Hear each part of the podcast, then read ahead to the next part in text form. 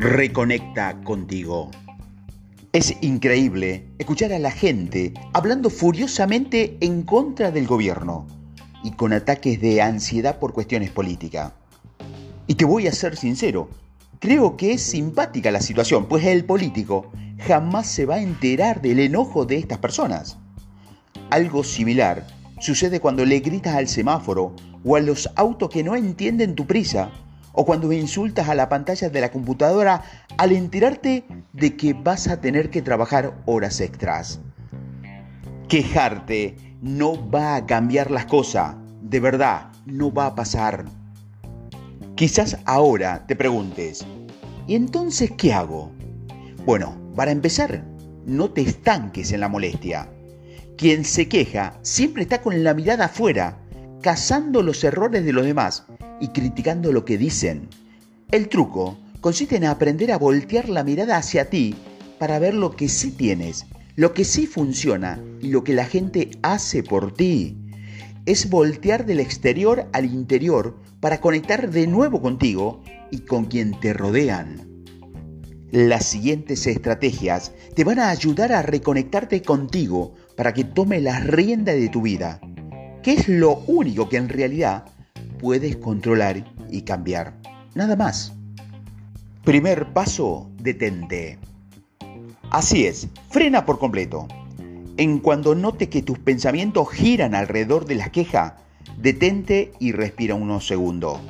Deja de prestarle tanta atención al volumen de la música, a lo lento que es tu red de internet o a los costos de la vida. Simplemente corta unos segundos. O si estás en conversando con alguien y te das cuenta de tu comentario negativo, cambia el tema de la práctica por una más amigable. Paso número 2. Mírate al espejo. No es el momento de darle vuelta a lo que hizo o dijo tu compañero de trabajo, el vecino o el encargado de la tienda. Tampoco de pensar en el mal servicio del restaurante, en lo pesado del tránsito o en lo que sea que te moleste. Dirige la mirada del exterior hacia ti y pregúntate, ¿de qué forma participo en, lo que me está pasando? ¿Cuál es mi responsabilidad? No importa si la otra persona es maravillosa o lo peor de lo peor. El punto es observarte en el espejo de tus actos y de tus palabras.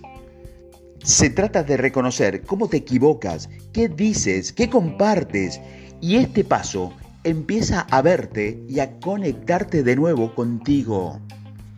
Paso número 3. Cambia tu perspectiva. Estoy seguro de que las preguntas del paso anterior te van a confrontar e incomodar un poco, pero son necesarias. Muchas veces requerimos de una buena sacudida para iniciar el cambio que buscamos. Hay que desplazar tu centro de atención de lo otro a ti mismo para que dejes de culpar a los demás y más bien te hagas responsable de tu vida. Puedes hablar mal durante una hora de tu mamá, de tu pareja, de tu vecino de arriba, pero si de pronto te preguntas, ¿y tú? ¿Cómo participas en el problema? ¿Qué me responderías? Siempre está tu verdad y la de los demás y en medio lo que de verdad ocurrió. Por eso es importante revisar tu perspectiva si te quejas de tener que trabajar el fin de semana, pero se te olvida que dejaste el último de los reportes, entonces no es culpa de tu jefe ni de tu equipo. Cuando te confrontas con la realidad y te das cuenta de que tu papel en la situación empieza a cambiar, asumes tu responsabilidad. Paso número 4. Toma las riendas. ¿Qué vas a hacer para enfrentar la situación que te molesta? ¿Cómo quieres vivirla? Piensa bien tu respuesta, porque marcan la diferencia entre seguir quejándote y comenzar a cambiar. Los tres pasos anteriores fueron una guía para ayudarte a ser consciente de tu actitud y de los hábitos relacionados con la queja. Ahora te corresponde actuar. Tú eliges si seguir desgastándote con todo lo que no te gusta o si después de expresarlo busca la forma de transformarlo. Es el momento, toma la rienda y haz realidad el cambio que anhelas. Tienes lo necesario para lograrlo. Paso número 5, ten gratitud. Más que un paso, es una actitud que debe formar parte de tu vida. Deja de ver lo que otros hacen y tienen, lo que dicen o callan. Voltea a mirarte, identifica tus metas y tu sueño, reconoce tu potencial, tu capacidad y fortaleza. Ve a la gente que te apoya y te quiere.